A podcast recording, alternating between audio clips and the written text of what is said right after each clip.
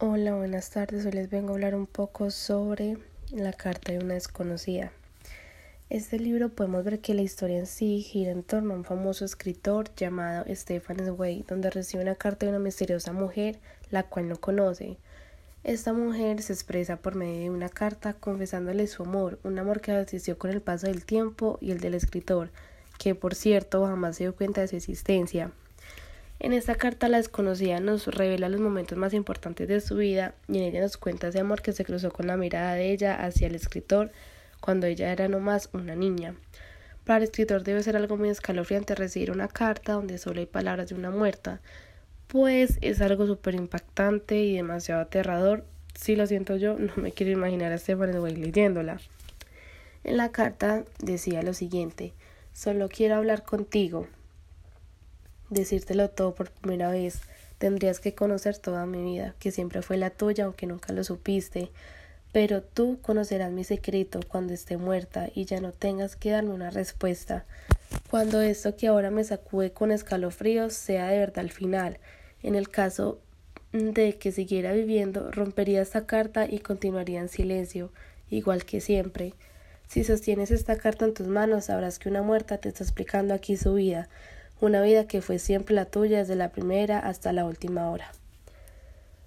En, en esto podemos ver que es algo súper impactante y es algo que tiene que ver mucho con la realidad que vivimos ahora. Para el escritor fue algo extraño y demasiado aterrador e impactante a la vez. Saber que estaba leyendo la carta de una desconocida y aparte de eso saber que ella está muerta y que con tantas personas que se cruzó en el mundo una de esas era esa desconocida. Este libro tiene muchas cosas, demasiadas podría decir, demasiado curiosas, pues nos narra un poco de lo que el escritor tuvo que vivir y que todo eso gira en torno a él. La verdad de todo esto es que es algo que vimos en el mundo día a día.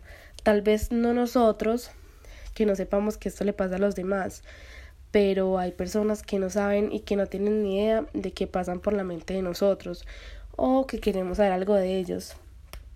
Eh, un ejemplo de eso es como que pasa con los famosos. Ellos no tienen ni idea de quiénes somos y que tampoco saben si pensamos en ellos o no. Es algo muy relacionado con este libro y que la verdad esto te deja demasiadas enseñanzas. A mí, por ejemplo, me dejó una y, y una de esas es que por medio de una carta no va a ser mejor expresar un amor que uno hacerlo personalmente porque mm, lo más importante de todo esto es conocer a esa persona y tenerla de frente, que nuestro corazón eh, sienta, sienta esos nervios donde uno sea más sincero y, y demostrarle todo ese amor que tal vez por una carta no sea igual.